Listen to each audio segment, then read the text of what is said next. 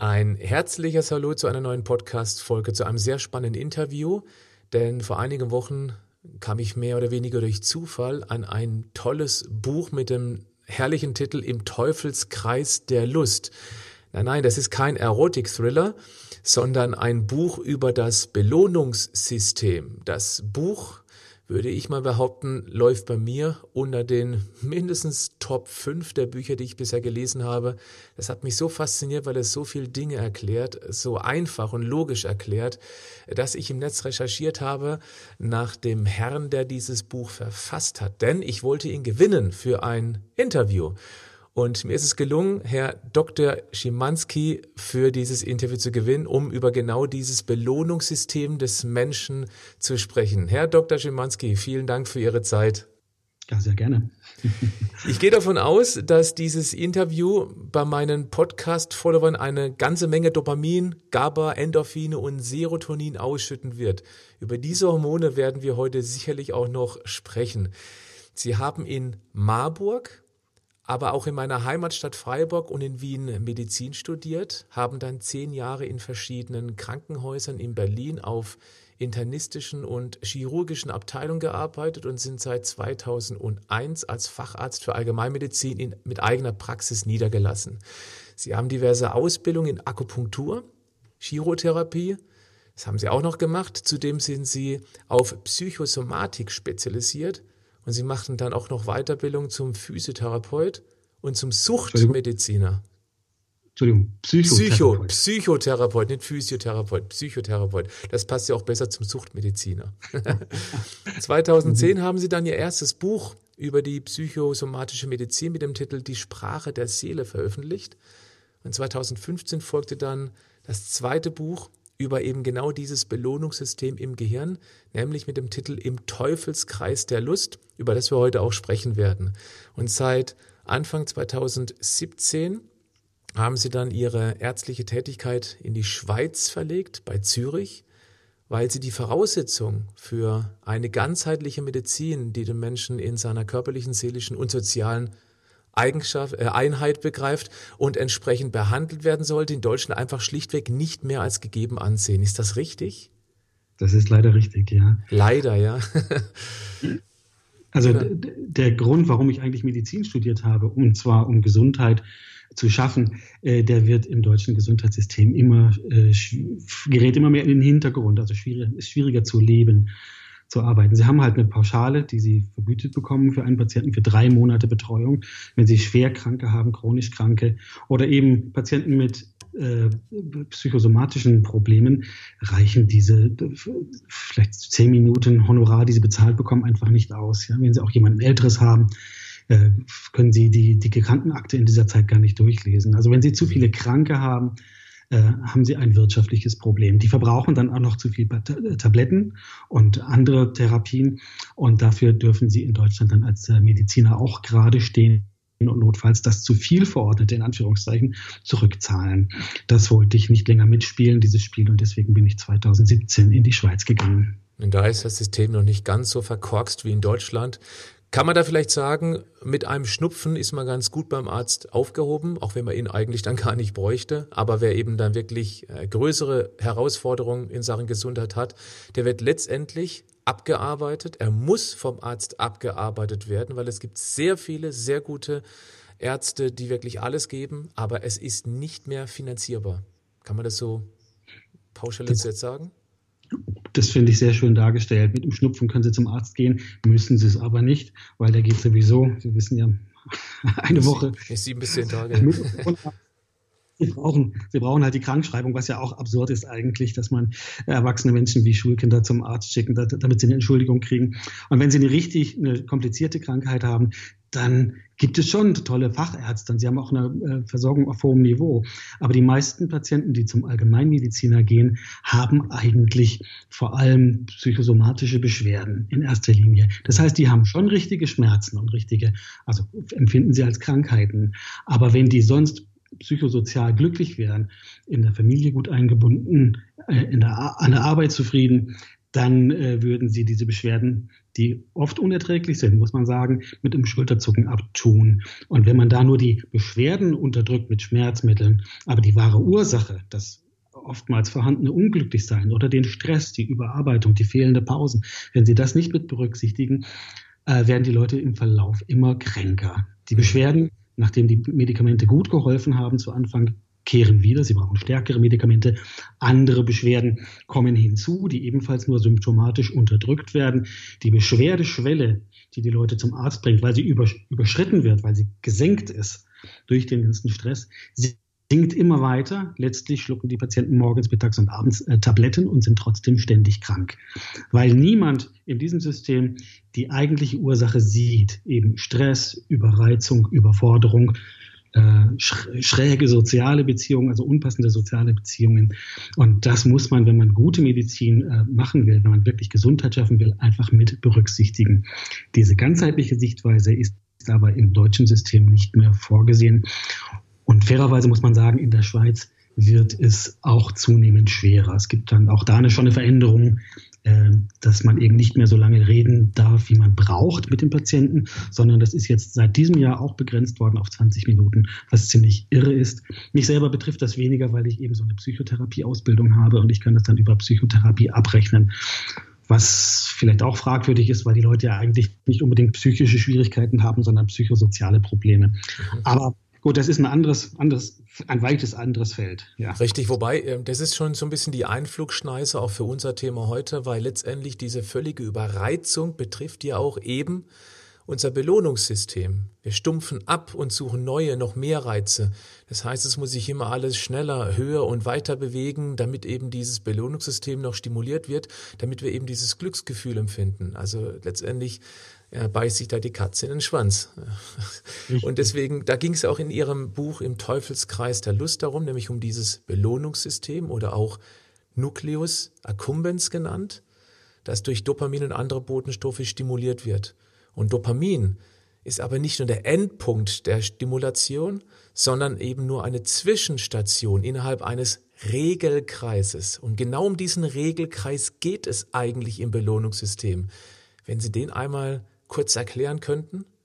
Ja, das ist äh, die neue Sichtweise, die ich in dem Buch dort verbreite.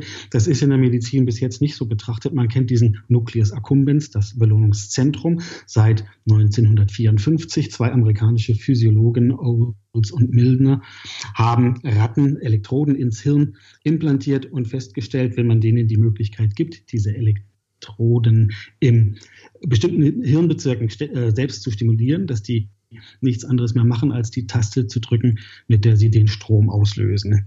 Die Tasten, die, die Ratten tun das tausendmal pro Stunde, zweitausendmal. Äh, die werden regelrecht süchtig danach. Die vernachlässigen auch wie menschliche Süchtige alle anderen Tätigkeiten. Essen, Trinken ist alles nicht mehr wichtig. Soziale Beziehungen sind nicht mehr wichtig. Äh, die, Taste, die sie hängen die ganze Zeit an dieser Taste und drücken, drücken, drücken, weil es das Tollste und Beste ist, was uns im Leben widerfahren kann. Die Stimulation des Lust- oder Belohnungszentrums. Äh, in der Natur hat dieses Belohnungszentrum natürlich einen Sinn. Und zwar sind alle Tätigkeiten, die uns am Leben erhalten, Lust belohnt. Essen, Trinken, Sex, Revierverteidigung, Brutpflege, Nestbau, all diese Sachen, Sozialprestige, all das wird mit Dopamin und anderen Botenstoffen belohnt. Und das fühlt sich unheimlich gut an, sodass wir versuchen, diese Tätigkeiten möglichst häufig äh, durchzuführen. Und wenn die eine, wenn wir uns an die eine Tätigkeit gewöhnt haben oder die Aufgabe vollbracht ist, suchen wir uns die nächste. Das Belohnungszentrum ist aber nicht die Endstrecke des Belohnungssystems, sondern nur eine Zwischenstation, wie Sie schon richtig gesagt haben. Das Belohnungszentrum, dieser Nucleus accumbens, wird bei Stimulation selbst aktiv und schickt einen weiteren Botenstoff, der, die, an, der der stärkste beruhigende Botenstoff ist, äh, im ganzen Gehirn an sehr, sehr viele andere Hirnbezirke. Ich war überrascht, wohin der überall Verbindungen hat, beispielsweise zu den Augenmuskelkernen, aber auch an das Wachheitszentrum und äh, etliche an die, an die Angstzentren, also Mandelkerne, Amygdale. Äh, überall hat dieses Lustzentrum Verbindungen. Und ähm, dieser Botenstoff, den das Lustzentrum selber verschickt an andere Hirnbereiche, der heißt GABA. Gamma-Aminobutyric Acid, also Gamma-Aminobuttersäure, eine ganz mhm. einfache chemische Substanz, die übrigens leicht hergestellt werden kann aus einem weiteren belohnenden Transmitter, den wir aus dem China-Restaurant kennen als Geschmacksverstärker. Ja, Glutamat. Mhm. Glutamat, genau. Da wird nur eine chemische Gruppe, Carboxygruppe abgespalten und schon haben wir GABA. Also da ist schon äh, physiologisch vorgegeben, äh, dass belohnende Botenstoffe letztlich in befriedigende Botenstoffe wie GABA umgewandelt werden. GABA hat drei Hauptwirkungen, die wir deswegen so gut kennen, weil wir Medikamente haben, die genau dieselben Rezeptoren besitzen. Das sind Benzodiazepine, auch vielen sehr gut bekannt. In Deutschland äh, ist das beispielsweise Valium oder Tavor, kennen mhm. viele, weil diese Medikamente die stärksten Mittel sind, um Angst zu lösen. Das ist die eine Wirkung. Die nächste Wirkung ist, dass sie schlafanstoßend sind, schlaffördernd sind. Und die dritte Wirkung ist, dass sie muskelentspannend sind. Und also diese Medikamente Benzodiazepine und das GABA natürlich auch. Und jetzt kommen wir dahin, äh, dass dieser äh, Regelkreis in der Natur natürlich einen Sinn hat, bringt uns eben zum Essen, zum Trinken. Oder Darf ich einmal vielleicht ganz kurz hier rein, weil ich denke mal so ein klassisches Beispiel, das jeder bestimmt mehr oder weniger nachempfinden kann, wäre, ich nehme es mal eins der extremsten ähm, Dopamin ausschüttenden und auch GABA ausschüttenden Aktivitäten, nämlich Sex. Wenn man praktisch vor dem Sex ist, hat man maximale Dopaminausschüttung, man ist unglaublich aufgeregt und alles ist in Auffuhr und man hat eben dann diesen Sex und danach kommt eben, also das ist Dopamin und danach kommt eben dann maximal GABA, dieses tiefe Entspannung und dann schläfrig werden und so weiter. Das sind die beiden, würde ich jetzt mal sagen, extremen Amplituden, wobei wir das beim Essen auch haben, aber bestimmt nicht in dieser ähm, in, in diesem Extremen wie beim klassischen Sex, würde ich jetzt sagen. Ist das so richtig auf den Punkt gebracht? Das ist sehr schön gesagt, ist vielleicht nicht bei jedem gleich. Ja. Und nicht in jeder Altersstufe, aber ja. ist es genau das. Okay, das heißt, Und, wenn man, wenn man, das ist genau das, wo wir eben auch im Laufe des Interviews hinkommen. Das heißt, wenn man zu viel und permanent und ununterbrochen Sex hat, ähm, wie zum Beispiel auch die klassische Sexsucht, dann stumpfen eben die Rezeptoren, die Antennen für die Signale ab. Und dann ist es nur noch Sex, aber eben nichts mehr Berauschendes. Ja, das sind sehr komplexe Zusammenhänge.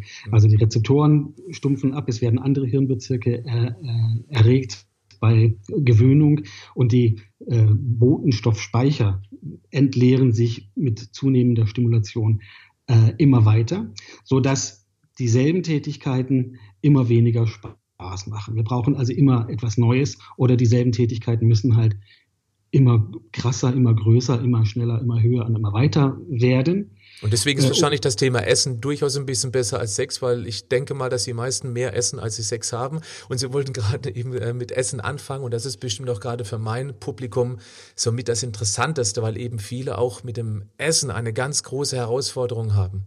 Wenn Sie das nochmal vielleicht ein bisschen näher erklären würden, was da genau passiert. Das ist ein sehr komplexer Vorgang. Ja? Aber prinzipiell kann man sagen, wir gewöhnen uns an alle Signale. Wenn Sie eine rosa Brille aufziehen, nach zwei Minuten ist die weiße Wand wieder weiß.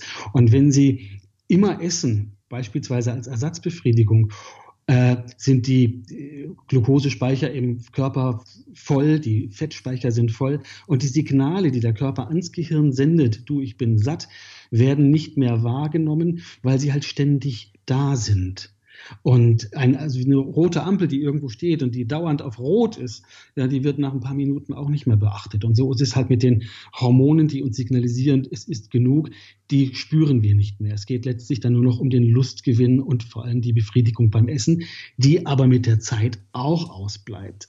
Aber man kann sagen, wenn alles andere nicht mehr funktioniert, Nestbau, Geld verdienen, soziale Anerkennung, Sex, ja, Essen funktioniert für sehr viele Menschen am längsten und am, am, am äh, intensivsten, das kann man sagen. Vermutlich auch, weil es einfach da wahnsinnig viel Abwechslung gibt beim Essen. Absolut, richtig. Man kann immer also wieder so neue Tendenzen machen, also eher extrem süß, dann süß, äh, vielleicht scharf, äh, eine andere Schokolade mal ausprobieren. Und äh, so sucht man sich eben ständig neue Stimulationen. Genau. Und oft ja kommen ja noch andere Substanzen dazu, also Drogen, Alkohol, ja, Zigaretten, die extrem viel Dopaminausschüttung bewirken. Und damit dann eben GABA. Und wenn wir uns dann überfressen haben und dazu noch ein, zwei Bier getrunken haben und noch eine Zigarette hinterher, also die Verdauungs Zigarette, dann äh, haben wir die nötige Bettschwere. Das wird aber schwierig oder das ist nicht so sinnvoll, weil erstmal wirken diese ganzen Substanzen auch, und die Kalorienzufuhr wirkt ja erstmal anregend, sodass man insgesamt später ins Bett kommt, ja, mhm. und äh, natürlich dann schnell einschläft, aber am nächsten Morgen auch nicht wirklich fit ist, ja.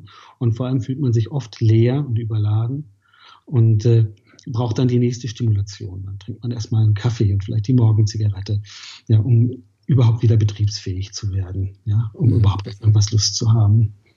Ich denke, das hängt auch ganz viel mit diesem Managerstress zusammen, ja, Tagen bis morgens um eins und um sieben geht's weiter. Und da muss man sich fit machen. Viele nehmen ja dann auch härtere Drogen, um, um den Belastungen gewachsen zu sein. Was ist denn aus Ihrer Erfahrung? Sie sind ja Suchtmediziner. Was ist denn so die härteste Einstiegsdroge, also die, wahrscheinlich auch, also egal ob illegal oder legal. Äh, wo sagen Sie, da wird schon mal sehr gefährlich, wenn man damit zum Beispiel früh anfängt? Ich glaube, das betrifft alle Drogen und da hat jeder seine, seine eigenen Anfälligkeiten. Ja, ich denke, es geht schon in den Kinderzimmern los, ja, dass äh, die Überstimulation da schon äh, stattfindet, die Kinder auch nicht mehr, also oftmals nicht mehr lernen, sich selber zu beschäftigen. Nein, sie werden ständig bespielt. Ja, sie haben sie erlernen nicht, dass sie sich selber Ziele setzen können, die sie dann verwirklichen, ja, sondern sie werden zu Reitunterricht, Gesangsunterricht, Klavierunterricht und sonst was und Fußball gesch geschleppt. Und äh, diese Langeweile, diese, diese, dieses Zufriedensein mit sich selber, ja, diese meditative Ruhe, erlernen die schon nicht mehr. Solche Kinder äh, geraten dann schnell später im Leben an Drogen, die ja überall verfügbar sind, ja, sei es Alkohol, sei es Nikotin, sei es THC, um die typischen Einstiegs Einstiegsdrogen zu nennen. Äh, aber in den Schulen ist ja doch heute auch alles mögliche andere zu haben. Äh, ja, da gibt's ja schon die Sachen, die gegen ADHS eingesetzt werden und Ecstasy, also Amphetamine, werden äh, auch schon in, in der Mittelstufe gedealt. Es ist unglaublich, was mir meine große Tochter da alles erzählt. Kommen wir vielleicht nachher noch aufzusprechen. Mhm. Also also gerade wenn es darum geht, was man als Eltern eben Gutes tun kann, den Kleinen gegenüber. Sehr interessant fand ich gerade die Aussage, Langeweile und dieses Zufriedensein. Also ich, ich kenne keine Langeweile mehr. Es ist bei in meiner Welt nicht mehr vorhanden seit Jahrzehnten mittlerweile. Äh, weil ich an, an vielen Ecken und Enden arbeite, ähm, empfinde das aber, was ich tue, als sehr befriedigend. Ich kann mich aber noch an die Zeit erinnern, als man Langeweile empfand und ich weiß, dass es kein schönes Gefühl war. Geht es einfach darum, dass man wieder lernen muss, dieses Gefühl zu ertragen, weil damit auch die Rezeptoren, die Antennen für die Signale wieder feiner werden und sich die Botenstoffspeicher wieder auffüllen. Ist Langeweile heute wichtig? Sagen wir so, es, sie wäre wichtig. Sie ist nach wie vor unangenehm, aber sie wäre wichtig, damit wir runterkommen, weil dieses immer höher, schneller, weiter einfach zu keinem Ziel führt. Wir werden nicht immer glücklicher und immer zufriedener. Nein, wir werden krank an, an Seele und Körper. Und das war das Überraschende, was mich an dem Modell selber, als ich das so entdeckt habe, äh, was mich da selber fasziniert hat, dass ich sehr viele äh, Symptome und angebliche Krankheiten, äh, die wir heute in der Praxis behandeln und sehen, durch die Überstimulation in äh, zivilisierten Gesellschaften erklären lassen. Und da ergibt sich, wenn man das einmal verstanden hat, eine ganz, ganz andere Medizin. Und mir persönlich sind auch viele Sachen erst wirklich klar geworden. Was ist das überhaupt, psychovegetative Erschöpfung? Ja, mhm. das Modell gibt die Antwort, Speicher leer, Rezeptoren abgestumpft, ja, kein GABA mehr, keine Ruhe mehr. Das heißt, Rückenschmerzen, Schlafstörungen, vor allem durch Schlafstörungen, ja, Ersatzbefriedigung, äh, äh, zu viel Essen, Drogen, ja, und letztlich die Endstrecke für ganz viele Sachen sind halt, ist halt die Depression. Ja, die dann auch symptomatisch behandelt wird. Die Patienten kriegen Antidepressiva, anstatt dass man sich mal die wirkliche Ursache anguckt. Ich habe natürlich gedacht, dass, äh, also ich habe, mir kam das unheimlich vor, dass dieses einfache Modell äh, so viele Krankheiten erklären kann. Ich habe dann geguckt bei nicht zivilisierten Gesellschaften wie den Amish People in äh, Amerika, Pennsylvania vor allem, und habe geguckt, haben die denn diese äh, typische monopolare Depression, wie wir sie kennen, diese Zivilisationsübersättigungsdepression. Nein, haben sie nicht. Ganz aufregend war auch, dass sie kein ADHS kennen. Ja, was ja bei uns angeblich eine genetisch determinierte Krankheit ist, die nichts mit der Stimulation zu tun haben soll, laut Pharmaforschung. Äh, die kennen, das kennen die Amish People auch nicht. Und äh, wenn man sagt, das hat doch nichts mit Ernährung zu tun, ADHS, da gibt es auch viele Studien, die das angeblich beweisen, äh, muss man sagen, äh, haben die Leute keine eigenen Kinder. Also wenn ich meine Kinder zustopfe mit Süßigkeiten, ja. ja. dann drehen die aber auch wie sonst was. Das ähnelt ja. schon sehr stark. Den Fall hatten wir gerade auf einer langen Zugfahrt. Da reichen zwei Kinder Schokobonbons und dann sind die regelrecht explodiert. Das war faszinierend, aber erschreckend zugleich von zwei Schokobonbons, das zu beobachten, wie sie von Normallevel auf völlig überdreht, völlig übertrieben. Ja, der Zug musste fast evakuiert werden. ja, ein bisschen übertrieben jetzt, aber, aber da merkt man dann, Ernährung hat auf jeden Fall einen massiven Einfluss. Aber vielleicht kann man genau da mal anhaken, wie in diesen zwei Dingen. Erstens ADHS. Da finde ich sehr interessant, dass Sie, äh, was Sie dazu sagen, weil es ist ja gar keine Aufmerksamkeitsdefizitstörung. Es ist ja was ganz anderes. Schon der Name ist verkehrt. Es mhm. ist doch keine, ich glaube nicht, dass es eine wirkliche Erkrankung ist. Also für manche, es gibt sowas. Es gibt ADHS-Kinder schon immer, aber das sind vielleicht ein, maximal zwei Prozent und nicht zehn bis zwanzig, wie heute in den Schulklassen halt sitzen. Äh, als ich dieses Modell entwickelt habe und nachgelesen habe, habe ich mich sehr gewundert über die Verbindungen des äh, Belohnungszentrums, des Nucleus accumbens, zu den Augenmuskelkernen. Die Augenmuskelkerne sind die Nervenzellansammlungen, die die Augenbewegungen steuern. Was hat denn das Belohnungszentrum mit den Augenmuskelbewegungen zu tun, habe ich mich gefragt. Und es hat einen Moment gedauert, ich musste überlegen. Und dann dachte ich, na ist doch klar, wenn ich irgendwas angucke, was lustbesetzt ist, dann kriegen die Augenmuskelkerne GABA. Und GABA ist der stärkste dämpfende, beruhigende, inhibierende Botenstoff im ganzen Gehirn. Die Augenmuskelkerne sind quasi, wenn sie GABA kriegen, gelähmt und ich kann meinen Blick nicht mehr wegreißen vom Objekt der Begierde. Mhm. Was auch immer es sein mag. Wenn die Kinder aber leer gespielt sind durch Computerspiele und schnelle Kohlenhydrate, äh, dann und die keine Botenstoffe mehr haben und die Rezeptoren runtergeregelt sind, dann kriegen die Augenmuskelkerne beispielsweise auch kein GABA mehr. Ach, und das okay. heißt, mhm. der Blick bleibt nirgendwo hängen, sie können sich nicht mehr auf etwas fokussieren, ja. Und äh, sie suchen ständig nach irgendwas, was noch Spaß machen könnte, was noch einen Kick geben könnte. Das heißt, schon der Name ist verkehrt. Aufmerksamkeitsdefizitsyndrom. Ähm, es ist, eine, eine, wie Sie schon sagten, eine Fokussierungsstörung, eine Konzentrationsstörung. Mhm. Wir sind ja permanent überaufmerksam. Also genau das Gegenteil es ist keine Aufmerksamkeit Defizit, es ist eine Überstimulation von Aufmerksamkeit, weil sie permanent auf der Suche sind nach etwas, was beruhigendes GABA im Augenmuskelkern ausschüttet, richtig? Ja, die suchen, glaube ich, weniger nach GABA als nach Dopamin und anderen belohnenden Botenstoff am Nucleus accumbens. Ja, die Folge, dass sie davon zu wenig haben, ist halt diese Überwachheit, diese Agitiertheit, dieses ständig Suchen nach dem nächsten Kick. Und die Medizin hat das auch erkannt. Das heißt, fragen Sie Ihren Kinder- und Jugendpsychiater, Ihren Psychiater, warum wirken denn Amphetamine wie Ritalin beruhigend auf solche Kinder? Wird er Ihnen nicht beantworten können. Nach diesem Modell ist es plötzlich ganz klar, Ritalin ist ein Wiederaufnahmehemmer von Dopamin am Nucleus accumbens, am Belohnungszentrum. Die Konzentration von Dopamin dort wird erheblich gesteigert. In der Folge gibt es auch wieder mehr GABA. Das heißt also, auch die Kinder können sich wieder besser fokussieren, konzentrieren und äh, können auch wieder besser sich Sachen merken.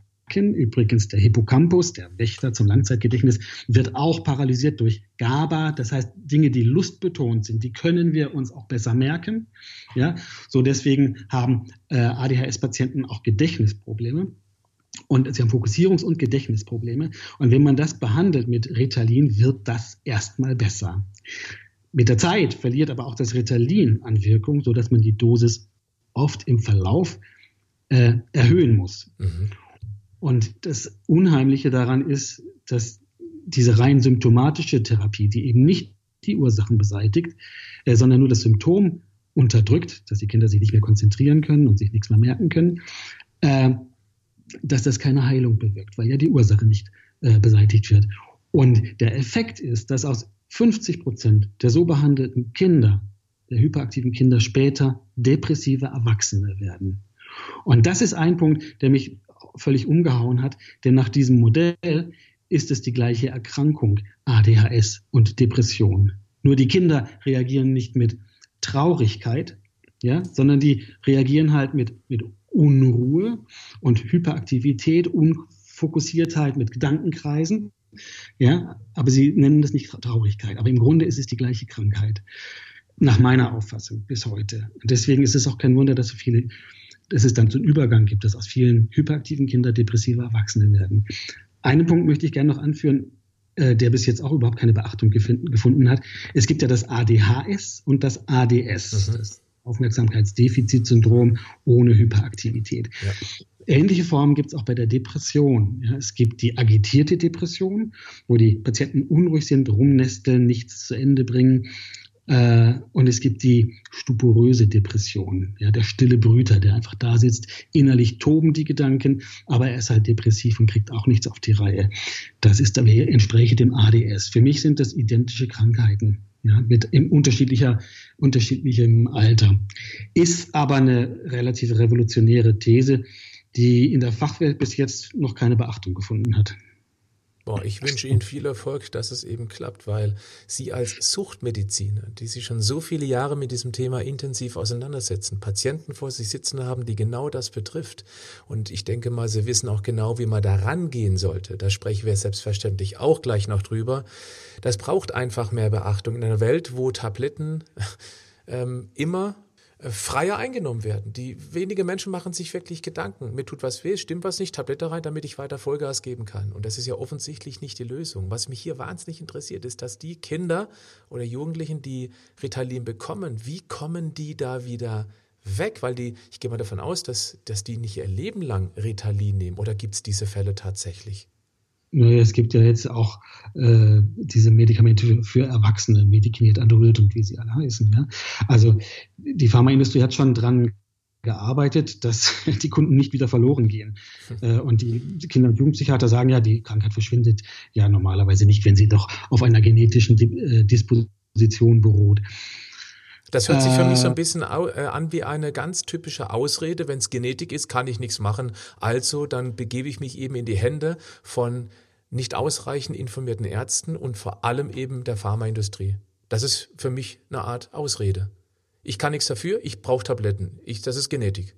Und das betrifft nicht nur ADHS, sondern es geht auch um die Rückenschmerzen, die Schlafstörungen, ja, das geht, sind die Argumente ähneln sich sehr stark, die äh, mit, mit denen ähneln sehr stark denen, die die äh, Junkies auch, auch ähm, auch bringen, wenn sie ihren Drogenkonsum äh, rechtfertigen. Ja? Also ich kann doch gar nicht, bin gar nicht ruhig, ich brauche doch die Droge, um überhaupt normal zu funktionieren. Wie soll ich denn in meiner Erschöpfung überhaupt zurechtkommen, wenn ich mich nicht, wenn ich, wenn ich, wenn ich mich so fühle, wie ich mich fühle? Ja, dass man durch diesen Entzug einfach durch muss und dass der hochgradig unangenehm ist, äh, ist ganz, ganz schwer zu vermitteln. Und das ist auch in der Praxis so. Also ich habe immer den Eindruck, zu mir kommen gesunde Patienten, die ein aktuelles Problem haben, die auch gesund werden wollen. Aber die Medizin läuft in vielen, auf vielen Ebenen eben andersrum. Die Patienten wollen die schnelle Lösung. Mhm. Und eine Pille und dann sollen die Probleme weg sein. Um die, um die Ursachenbeseitigung Beseitigung, äh, kümmert sich kaum jemand. Ähm, beim ADHS ist es allerdings tatsächlich auch so. Es gibt Patienten, die extrem von der Therapie profitieren, weil sie zum ersten Mal im Leben die Erfahrung machen, dass sie sich konzentrieren können, dass sie nicht mit ihren Impulsdurchbrüchen die ganze Klasse auf den Kopf stellen müssen, mhm. dass sie sich was merken können, dass sie leistungsfähig sind. Das macht denen oftmals so viel Spaß, äh, dass tatsächlich die Dosis reduziert und das Medikament auch wieder abgesetzt werden kann. Also es gibt tatsächlich Patienten, die extrem davon profitieren. Nach meiner Erfahrung ist es aber relativ selten. Und letztlich geht es darum, dass man das ganze Leben dieser Patienten äh, umgestaltet. Ja, sehr viele von diesen Patienten sind Kinder von alleinerziehenden Müttern die aus so einem unbewussten äh, Schuldkomplex, wie das der Kinder- und Jugendpsychiater, äh, Psychotherapeut Hans Hopf, der auch viele Bücher geschrieben hat, unter anderem auch netterweise das Vorwort oder das Geleitwort zu meinem Teufelskreis der Lust, äh, festgestellt hat. Also es sind sehr häufig Jungs, äh, die von Müttern da verwöhnt werden, von alleinerziehenden Müttern, weil die unterbewusst ein, ein Defizit verspüren, auch eine Schuld verspüren und die Abwesenheit des Vaters ausgleichen wollen, indem sie den Kindern alles, alles, alles geben. Aber es sind gewiss nicht nur die alleinerziehenden Mütter, sondern es sind auch ganz nach außen hin intakt erscheinende Familien äh, die es nicht schaffen, die Kinder ausreichend zu begrenzen. Wir wollen alle, ich habe ja die gleichen Schwierigkeiten mit meinen vier Kindern, äh, wir wollen alle, dass es denen möglichst gut geht und erfüllen denen möglichst viele Wünsche. Aber das tut denen in Wirklichkeit nicht gut. Also Nein sagen ist eigentlich das größte Geschenk, was wir denen, unseren Kindern tun können. Ja, weil wir sie aufmerksam lassen, äh, auch werden lassen wieder. Sie haben vorhin gesagt, Langeweile ist schwer auszuhalten, aber Langeweile macht die Kinder dann erfinderisch. Die finden was, ohne mhm. Überstimulation, ohne äh, Elektronik ja, und ohne schnelle Kohlenhydrate.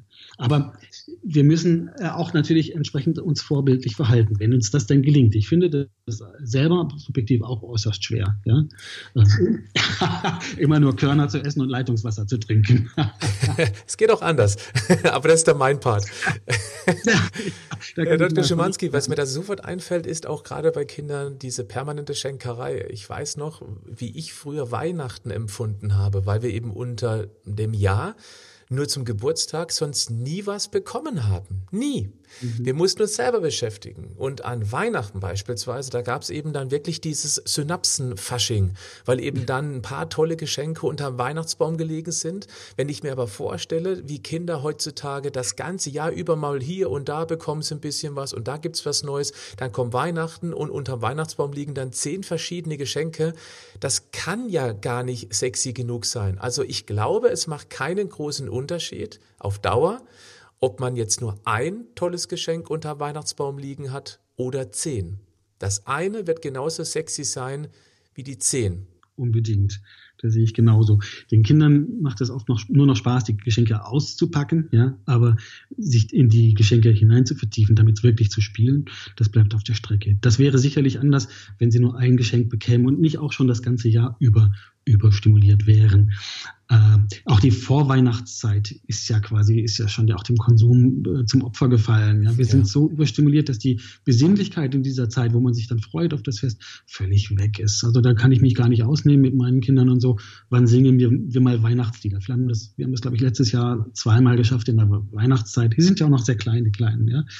Aber wir haben auch nicht mehr die Geduld und die Aufmerksamkeit, um diese Zeit wirklich auf uns wirken zu lassen. Ja? Dabei haben Sie völlig recht, ja in, im Mangel äh, kann auch, also im, im Dunkeln kann auch eine Kerze blenden, sagen wir es so. Schöner Spruch, ja. Den habe ich hier im Buch auch gefunden, hat mir sehr gut gefallen. Das ist ein Bild, was haften bleibt. Ja, wenn man eben, also für mich ist auch etwas, wir können mal so ein bisschen Richtung Lösung driften. Das heißt, was können wir tun, um dieses Belohnungszentrum für Kinder, aber auch für uns selbst wieder ein bisschen empfindlicher zu machen? Etwas, was mir da sofort einfällt, ist das Thema Dankbarkeit. Und zwar für die kleinsten Dinge im Alltag. Fließend äh, warmes Wasser, Strom. Ähm, wir haben, wir sind alle irgendwie mobil über öffentliche Verkehrsmittel, Fahrrad oder eigenes Auto wir leben in einem Land, wo wir genug zu essen haben. Wir haben ein einigermaßen, einigermaßen funktionierendes Gesundheitssystem. Das heißt, wer einen Beinbruch hat, wird in der Regel sehr gut versorgt. Und das sind alles so Dinge, die für uns völlig selbstverständlich sind, die aber in anderen Ländern ähm, schlichtweg nicht da sind. Und äh, wir, wir nehmen die so als selbstverständlich hin. Und ich glaube, hier zu sensibilisieren, wie gut es uns eigentlich geht, das hilft eben auch wieder so eine notwendige Ruhe reinzubringen und eben nicht höher, schneller, weiter im Laufrad, das Laufrad immer schneller drehen zu lassen. Das ist richtig. Wir leben heute so lange und so sicher, jedenfalls hier in Europa, äh, zumindest in Deutschland, äh, wie noch nie in der Geschichte zuvor. Und trotzdem haben wir so viele Angststörungen, Schlafstörungen, Rückenschmerzen, äh, psychosomatische Probleme. Wir haben ADHS, ja, äh, was es in dem Maße früher auch nicht gab. Ja, das widerlegt auch die Pharmaindustrie angeblich. Aber man muss mal ältere Lehrer fragen, wie die Klassen sich früher verhalten haben. Und man muss mal im eigenen Leben gucken, um zu sehen, dass die Pharmaindustrie mit ihren Forschungsergebnissen sich da sehr weit aus dem Fenster lehnt. Mhm. Wenn sie behauptet, das gab es nicht.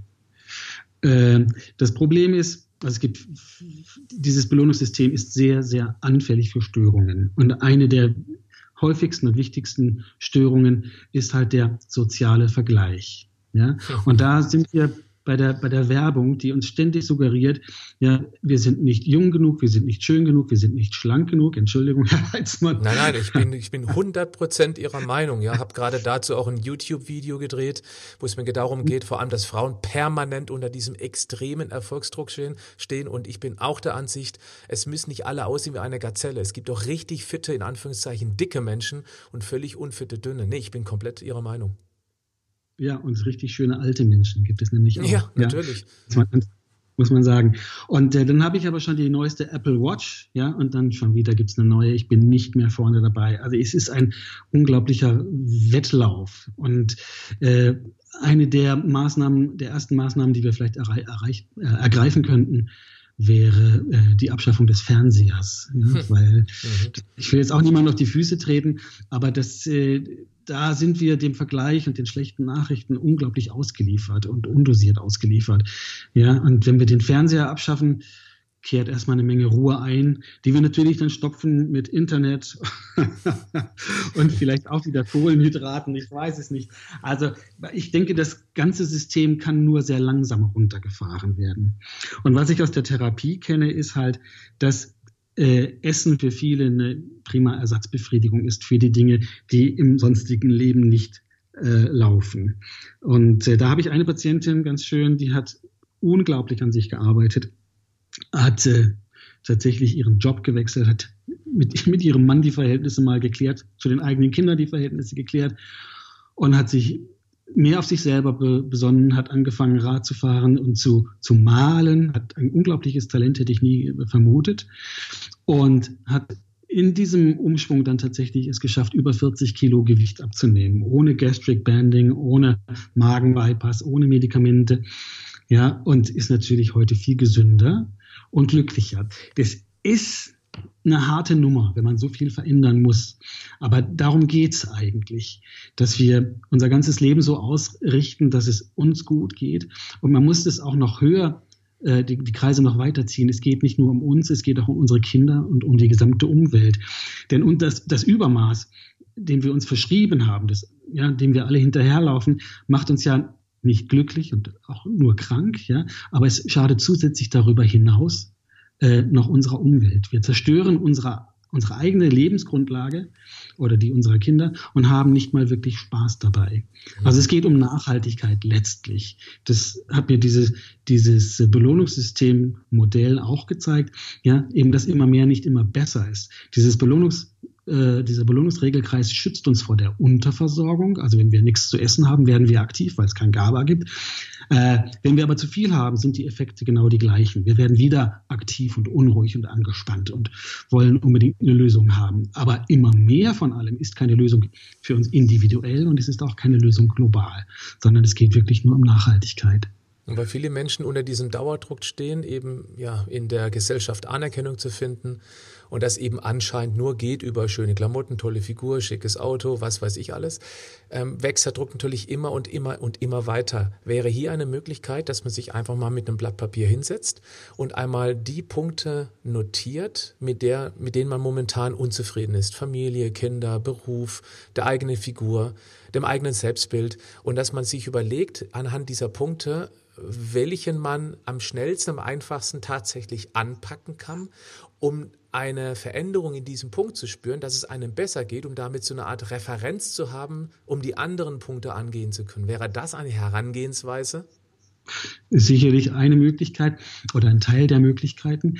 Ähm, ich würde diese Negativliste unbedingt ähm, kontern durch eine Positivliste. Mhm, auch sehr gut, ja. Dankbarkeitsliste, ja ja, wofür kann ich dankbar sein und wo kann ich mich entwickeln, wo kann ich äh, Dinge tun, die ich selber sinnvoll finde, wo entspreche ich nicht den Anforderungen, wo mache ich Dinge, die wirklich ich nur tue, weil sie mir Ruhe geben. Und das sind ja gerade diese, oder Befriedigung geben, das sind ja gerade diese Dinge, die gesellschaftlich oftmals nicht anerkannt sind, ja.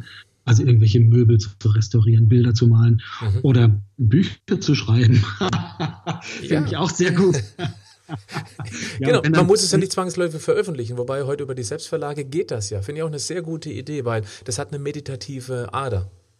Unbedingt, ja, und eine klärende Ader. Man wird sich klar über vieles und vor allem man ist halt wirklich autonom in diesem, in diesem Bereich. Ja, man kann schreiben, was man will. Und ich finde, da kann auch sogar große Kunst entstehen, wenn man wirklich die, das loslässt und sich nicht an dem orientiert, was andere von einem verlangen, sondern wirklich den eigenen Vorlieben folgt. Ja, mhm. und da entstehen, glaube ich, ganz abenteuerliche Sachen. Klasse, also nicht der Gesellschaft, nicht zwangsläufig der Gesellschaft entsprechen. Darf ich mal fragen, welchen Einfluss aus Ihrer Sicht die Ernährung auf unser Belohnungssystem hat? Was ist da wichtig zu beachten? Ja, das ist natürlich auch wieder eine, eine, eine multidimensionale Frage. Ähm, also als Ersatzbefriedigung hat sie einen verheerenden äh, Eindruck, äh, Einfluss. Und äh, Sie stimuliert sicherlich nicht nur den Belohnungsregelkreis im Gehirn, sondern hat auch ganz viel mit Insulinausschüttung beispielsweise zu tun. Und da kann man sagen, dass man schnell verfügbare Kohlenhydrate äh, am, am, besten meiden sollte. Denn die führen natürlich zu einer großen Belohnung, ja, im, also großer Dopaminausschüttung im Gehirn, aber sie führen auch zu einer heftigen Insulinausschüttung. Und dieses Insulin bewirkt äh, die Aufnahme von Zucker aus dem Blut. Und dieser Effekt hält länger an, als die Kohlenhydrate, die schnellen Kohlenhydrate vorhanden sind. Das heißt, es ist wirklich besser, Vollkornprodukte zu essen, als eben ausgemahlenes Weißmehl oder eben äh, viel besser noch als Schokolade oder süße Getränke. All das bewirkt das ein Aufschaukeln auch des Regelkreises um Insulin und Glucagon und andere Botenstoffe. Äh, also vernünftiges Essen, ja, dass, dass wir uns wirklich gesund ernähren, möglichst auf Produkte verzichten, die industriell gut, also hoch aufbereitet sind, obwohl die natürlich besonders verlockend sind. Ja, darauf weil sie eben auch schnell belohnen und weil sie einfach zu besorgen sind. Das heißt, ähm, mit jedem Biss ein Stück Glück. Und genau. gerade für, auch sehr interessant, ich hatte auch eine Podcast-Folge dazu gemacht, warum auch ähm, finanziell geschwächte Menschen da deutlich stärker belastet sind, weil jemand, der viel Geld hat, der kann sich im materiellen komplett in alle Richtungen austoben und der braucht nicht Essen als Befriedigung, weil er so viele andere Möglichkeiten hat, sein Belohnungszentrum zu stimulieren. Aber jemand, der wenig Geld hat, der hat natürlich die Herausforderung, wie kriegt er das hin? Und ja, jetzt ist natürlich Zucker und der ganze andere Kram subventioniert sehr günstig zu haben. Und so können gerade die finanziell schwachen Menschen sich da komplett austoben, kriegen für ganz, ganz wenig Geld dieses maximale Glück. Natürlich auf Kosten der langfristigen Gesundheit und der Optik, ist klar. Absolut richtig. Und da, darum geht es ja, dass wir, äh, dass die Nahrungsmittel besonders erstrebenswert erscheinen, eine Zeit lang jedenfalls, die wir, die uns mit möglichst wenig Aufwand viele Kalorien liefern. Ja, und da haben wir das Hackfleisch im Hamburger, ja, quasi vorgekautes Fleisch. Auch diese Arbeit wird uns abgenommen. Ja, dazu schnelle Kohlenhydrate, Fett, Geschmacksstoffe und äh, es ist, bewirkt halt erstmal eine maximale Stimulation. Wenn ich aus diesem Teufelskreis ausbrechen will, glaube ich, lohnt es sich, äh, einen ein Stück weiter zu gucken. Wie geht es mir morgen, wenn ich mich heute wieder überfressen habe? Ja. Was macht es langfristig mit meinem Körper? Ist es wirklich nachhaltig? Schade ich meiner Gesundheit, meiner seelischen und körperlichen Gesundheit? Geht es mir nicht anders besser? Natürlich werden alle diese Fragen mit, ja klar, theoretisch schon, aber das Bier schmeckt halt trotzdem geil und der Hamburger ist auch lecker, beantworten. Ich glaube, dass die rationale Einsicht äh, hier sehr wenig bringt. Und äh, es gibt nichts Gutes, außer man tut es, sagt Erich Kästner. Mhm. Und ich glaube, man muss es einfach ausprobieren, wie man sich am nächsten Tag fühlt, wenn man abends mal statt zum Kühlschrank gleich ins Bett gelaufen ist, äh, gegangen ist. Und äh, stellt vielleicht auch fest, wenn ich auf die abendlichen Kohlenhydrate verzichte, dass ich dann tatsächlich früher und besser einschlafe und mich morgens fitter fühle. Ja, man muss das eben einmal wirklich erlebt haben. Ich fand es auch ganz toll in Ihrem Buch, weil es eben auch von diesen täglichen typischen Routinen hatten. Und eines eben bei ganz vielen Menschen, morgens ein süßes Frühstück mit einer Schokoschmiere genau. drauf, eine Tasse Kakao oder Zucker mit ganz viel Kaffee, äh, Kaffee mit ganz viel Zucker oder bei vielen ist es Zucker mit ein bisschen Kaffee. Und damit haben wir schon gleich morgens diese maximale Stimulation und dann kann der restliche Tag gar nicht mehr so dermaßen sexy werden, weil ich morgens schon meine ganzen äh, Belohnungsspeicher ziemlich entleert habe. Und deswegen wäre das eine sehr interessante Routine, dass man tatsächlich, wenn man morgens frühstückt, machen ja nicht alle, aber dass zumindest die erste Mahlzeit des Tages, egal wann die äh, stattfindet, dass die eben dann mal bewusst gesund gehalten wird und dann eben nicht übertrieben süß. Und damit kommen wir eben auch mit dem Belohnungssystem bis in die Abendstunden, weil es eben nicht überstimuliert wird. Und äh, wenn ich morgens irgendwas Süßes esse, was ich normalerweise nicht tue, nie tue, dann ändert sich das Essverhalten über den ganzen Tag. Ja, das hängt natürlich ja. auch noch mit Insulin, mit Blutzuckerachterbahn zusammen, aber jetzt eben noch ergänzt mit dem Belohnungssystem, weil man eben dann nochmal einen extra Kick braucht, um dann nochmal richtig in Schwung zu kommen. Man braucht eben nachmittags dann ein Stück Kuchen und einen Kaffee, um nochmal irgendwie da in Schwung zu kommen. Wie können wir denn ein überreiztes Belohnungssystem wieder beruhigen? Tja, wenn es da schnelle Wege gäbe. Das wäre ich, schön. Eine Pille. würde ich selber bestreiten. Also äh, ich probiere das schon seit einigen Jahren und ich bin so mittelerfolgreich, möchte ich sagen. Der durchschnittliche Deutsche nimmt pro Jahr knapp 400 Gramm an Gewicht zu. Ja, jedes Jahr fast ein halbes Kilo mehr. Wer nachrechnet für sich, kommt vielleicht, wenn er auf die letzten zehn Jahre guckt, kann das die Formel wahrscheinlich bestätigen. Also es kommt ungefähr hin. Und ähm, wenn man diese, das schafft, das äh, nicht stattfinden zu lassen, ist schon viel erreicht.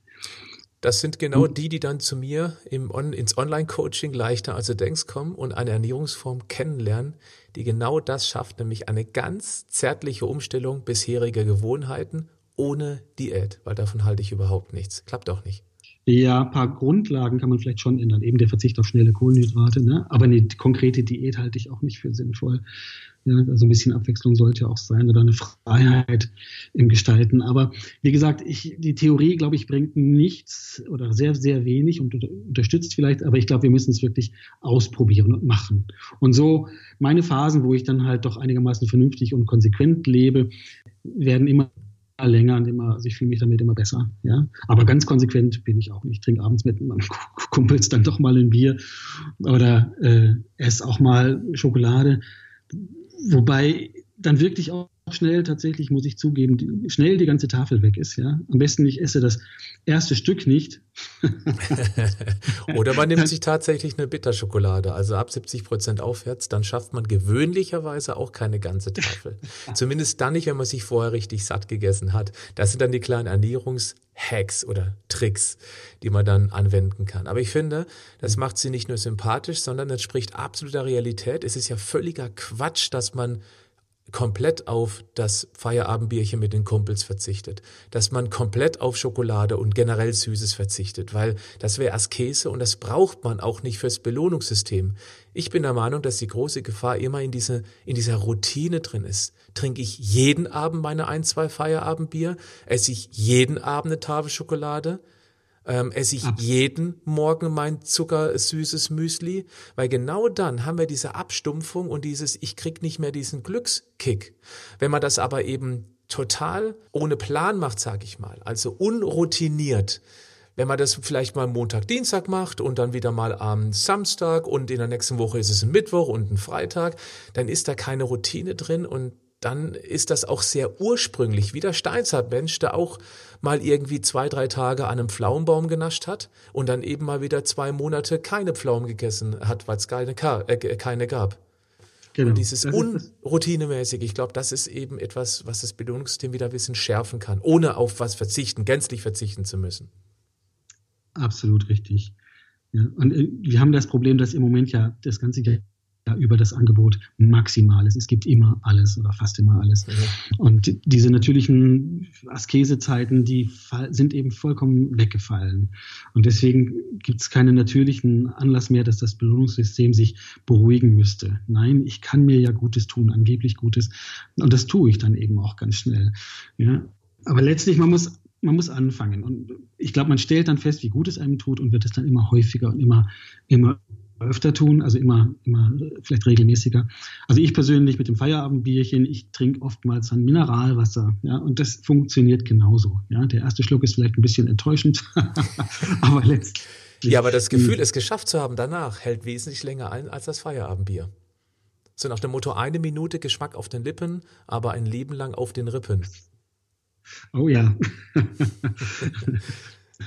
ja, das war das die äh, äh, die Freundin vom, äh, dieses Fotomodell halt, was dann auch, äh, äh, sagte jedenfalls, äh, kein, Kein Stück Sahnetorte schmeckt, sich, schmeckt so gut, wie sich schlank sein anfühlt. Ja, das war irgend so ein ganz bekanntes Model. Äh, ja, genau. Komme jetzt nicht auf den Namen. Ich auch nicht, aber ist schon länger im Markt. das auf alle Fälle. Gibt es eigentlich irgendwie so einen Trick, wie man die Regeneration dieser Rezeptoren oder der Speicherauffüllung besonders effektiv beziehungsweise äh, schneller gestalten könnte? Also ich, ich denke da sofort an Meditation, dieses im, im Nichts einfach ähm, keine Reize mehr von außen oder gibt es irgendeine Möglichkeit? Das ist die Radikalkur. Ja? Ähm, da habe ich auch als erstes dran gedacht, das ist für Leute, die sonst gesund sind, sicherlich eine gute, gute Eigenschaft oder eine gute, gute Maßnahme. Äh, man sitzt drei Tage und quält sich und ist hungrig und man, die, die, man ist angespannt, man ist die Ängste und die Gedanken kreisen im Kopf, ja, und nach drei Tagen beruhigt sich alles. Das ist der Moment, wo die Speicher sich gefüllt haben und überlaufen, es wieder Dopamin gibt, ohne dass irgendwas Besonderes äh, vorgefallen ist, was ja, äh, und äh, dann gibt es eben auch GABA. Also plötzlich entdeckt man, wie schön das Muster auf dem Teppich eigentlich ist und wie schön die Sonne an der Wand äh, spielt. Ähm, und äh, plötzlich entspannt sich der Rücken, ich beruhige mich insgesamt. Und wenn ich das geschafft habe, ähm, dann weiß ich auch, dass ich eigentlich zum Glücklichsein, wie die Buddhisten sagen, nicht viel brauche. Ja? Dass eh alles eins ist. Das ist wahrscheinlich der Moment der Erleuchtung bei, dem, bei den Buddhisten. Äh, der Moment, wo die Speicher in der Meditation überfließen und ich ohne äußeren Erfolg, ohne Konsum, ohne zu essen merke, dass alles, dass alles in Ordnung ist. Auch ganz, ganz, ganz toll beschrieben in Ihrem Buch, genau dieser Punkt. Die westliche und die östliche Welt sozusagen, wie die mit diesem Thema umgehen.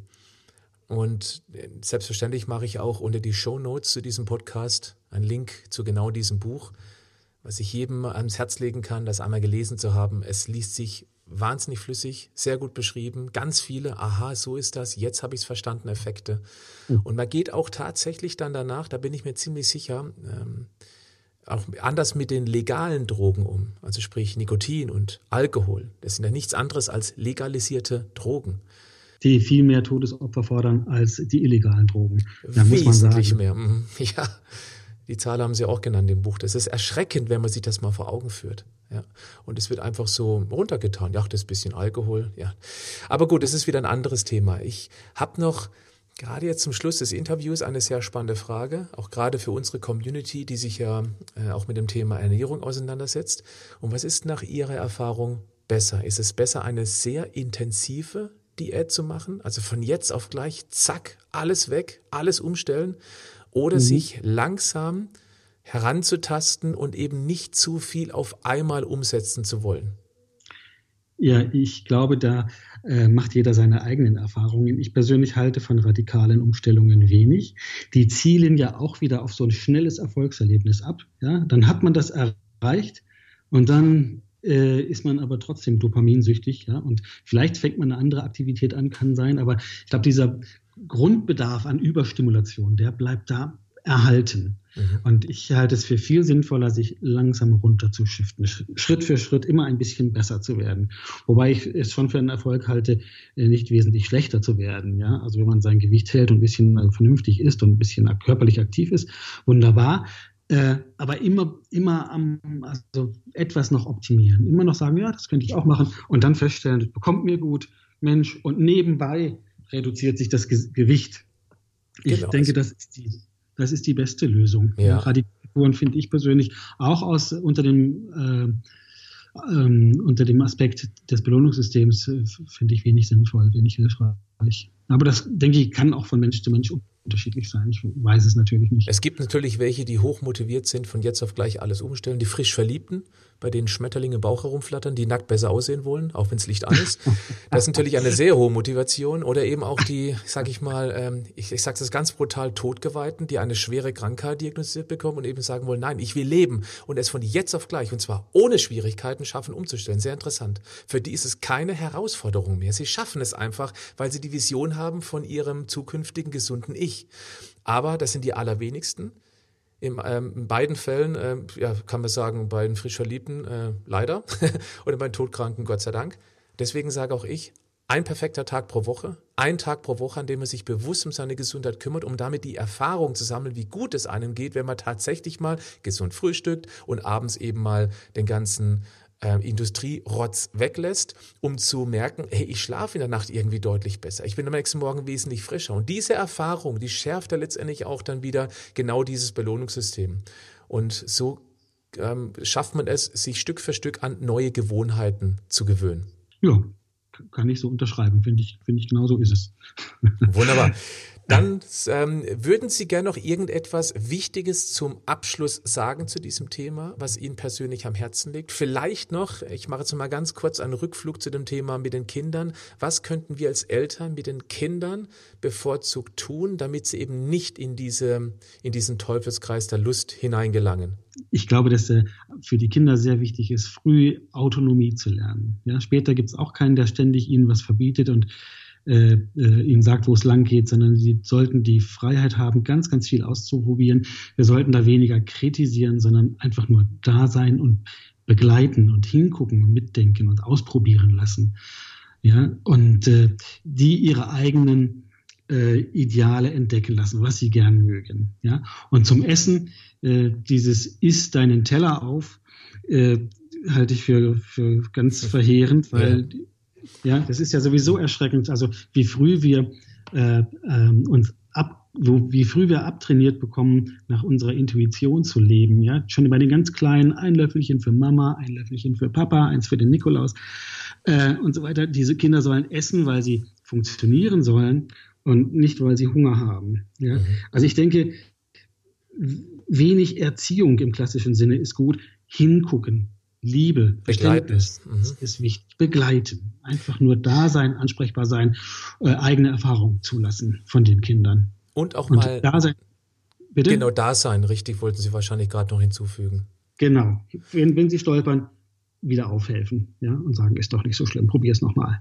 Genau. Ja? Und vielleicht eben auch mal tatsächlich lernen, den Kindern gegenüber ein Nein zu sagen. Ich meine das nicht nur in Bezug auf Essen, sondern eben auch in Bezug auf Tätigkeiten. Wenn man eben keine Lust hat als Elternteil, zum dritten Mal imaginäres Kaffeekränzchen zu spielen, dann sagt man einfach mal, nein, ich mag jetzt nicht, ich habe jetzt keine Lust, du musst dich selber beschäftigen, damit die Kinder eben dann äh, lernen, ja, mit dieser Situation umzugehen und eben nicht diesen permanenten Stimulus eben haben durch die Eltern absolut wichtig.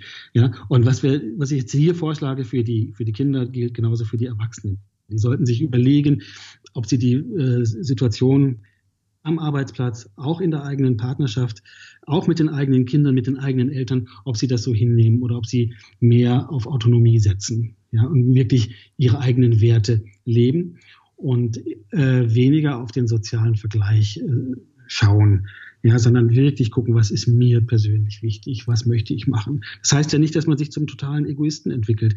Wir haben ja auch soziale Bedürfnisse und wir wollen ja für andere da sein und nützlich sein. Aber ich denke, äh, es ist die Lust, etwas zu tun, ist ein sehr, sehr guter Ratgeber. Ja, wenn ich Lust habe zu helfen jemandem, ist das sicherlich sehr, sehr gut. Aber wenn ich das widerwillig tue, glaube ich, sehe ich an vielen Beispielen, schade ich nicht nur mir selber, ja. sondern ich schade auch demjenigen, der die Hilfe kriegt, ja, weil ich ihm äh, Dinge abnehme, die er vielleicht im Grunde noch selber äh, äh, erledigen könnte. Ja? ja? Ich fördere seine Abhängigkeit. Also Autonomie ist ein großes, großes äh, Thema.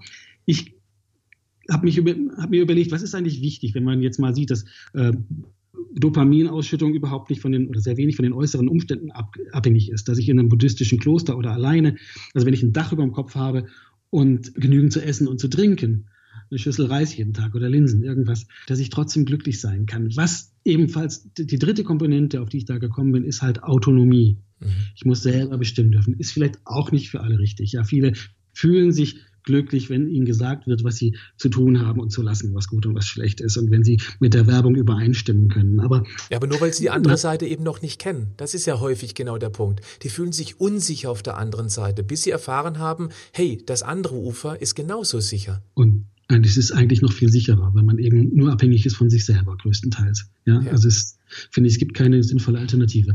Also Autonomie für die Kinder, für die Erwachsenen, für uns alle.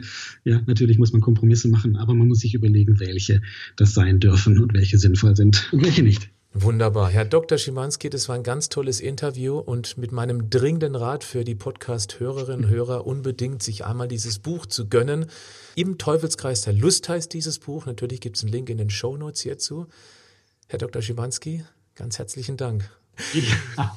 So. Ja, herzlichen Dank. Heizmann. Sehr, sehr gerne. Und zum Abschluss, äh, liebe Podcast-Hörer oder Hörerin, wenn dir das Interview gefallen hat, dann sei doch so gut und bewerte es. Schreibe eine kurze Rezension.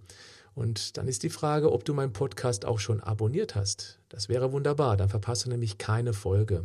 Bis zum nächsten Mal, wenn du magst. Tschüss.